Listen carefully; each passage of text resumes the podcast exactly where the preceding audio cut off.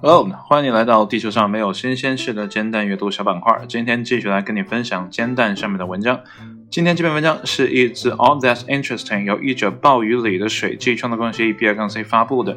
这篇文章发表于二零一九年的十月三号的下午一点。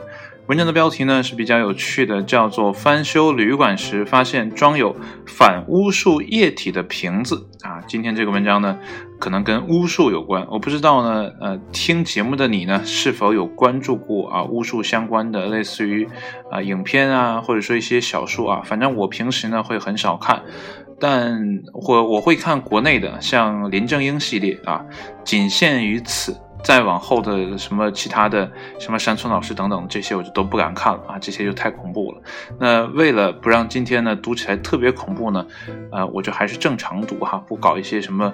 啊，奇怪的气氛哈。然后呢，这里面原文呢是有图片的。如果你感兴趣的话呢，可以点开看一下，这是一个什么样的瓶子。反正呢，我没有看，因为呢，一旦看到了，估计呢，这个晚上啊，也又要不太好了。那闲话少叙吧，一起来看一下今天的正文是怎么说的。你无法在一个玻璃瓶里找到生命的意义，但却可能会在酒吧附近找到一个19世纪的用来抵抗女巫咒语的瓶子。至少，据英国广播公司的报道，一家前英国酒吧的主人幸运地做到了这一点。这个维多利亚风格的瓶子呢，是在英国北安普顿郡沃特福德村一家老旧的 Star and Gutter 啊旅馆翻修屋顶时被发现的。那里呢，是安吉丽娜，不是朱莉啊，是安吉丽娜塔布斯。又被称作为呢女巫萨拉托加的出生地。这个所谓女巫出生于呢1761年，那么直到今天呢，她仍然是纽约萨拉托加温泉城幽灵探险的主要题材。那么安吉丽娜呢，就是在这个发现瓶子的地方长大的。后来呢，她在15岁的时候离开了英国。安吉丽娜是在美国独立前夕呢搬去的，那么之后呢以算命为生。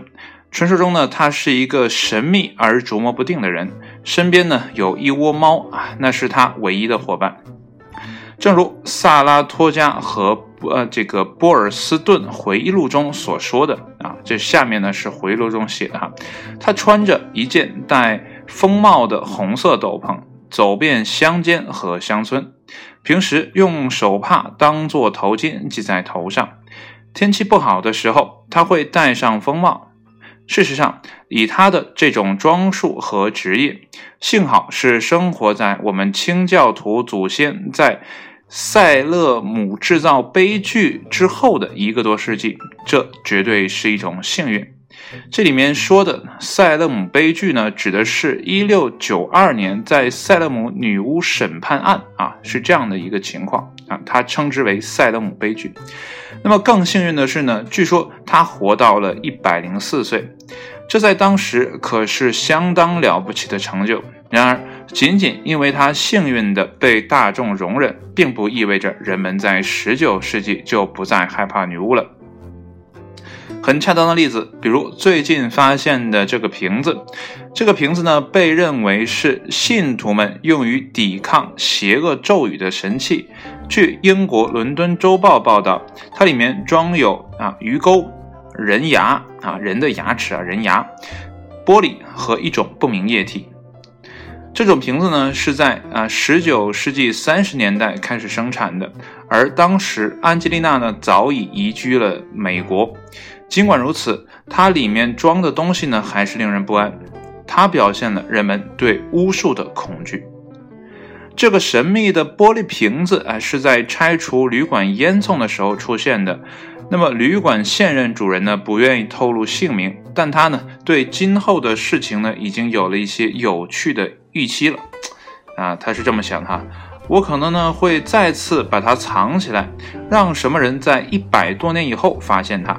我觉得这个也蛮有趣的哈，呃，我们这个时候知道了它，然后再藏起来，让一百多年之后不明所以的人再发现，我估计呢会是一个比较有趣的事情了。那么，伦敦考古博物馆的研究人员说呢，在以前啊，石头和玻璃器皿呢，通常啊被用来作为保护或者呢治疗巫术的容器。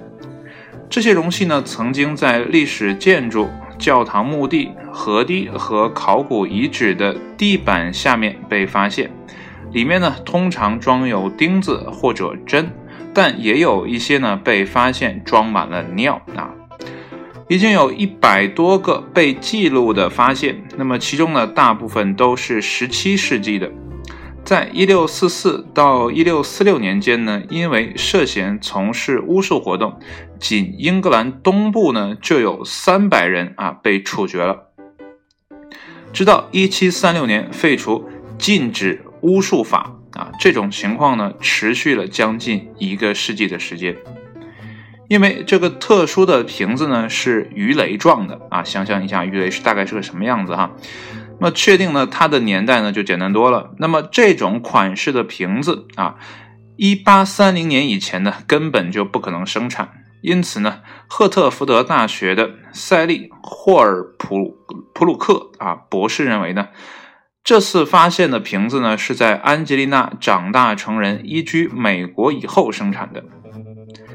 然后呢，这个博士还说哈，他肯定比大多数女巫评呢都要晚。遗憾的是呢，与安吉丽娜不是同一个时代的，但仍然是一个迷人的发现。虽然呢，美国的巫术迫害通常被类比为新英格兰的塞勒姆女巫审判，但历史上最残酷的女巫审判呢，实际上发生在西班牙。那么与此同时呢，苏格兰也正视了自己对女性的伪科学迫害的历史。最后呢，这个瓶子呢，肯定是一个令人兴奋的发现。对于呢一个新房主啊，谁能想到在一次交易中还能得到如此珍贵的历史文物呢？这当然是一笔令人开心的额外收入啊！这个文章呢到这就结束了。但是如果是我买这个房子呢，我可能不会觉得这是一个额外的收入。当然了，在历史层面来看呢，这个小瓶子应该很有历史的价值，或者说考古的意义啊，对当时的人们的生活呢是一个很好的啊佐证等等的。但是对一个住在房子里的人呢，可能就要浮想联翩了。为什么要在房子里放上这个东西呢？是镇压什么呢？那我在呃这个翻修的时候把它拿走了，如果换了一个什么地方，会不会影响接下来我们这个房间的啊整个的呃，如果说真的有巫术存在的话啊，对于这个巫术的啊这个。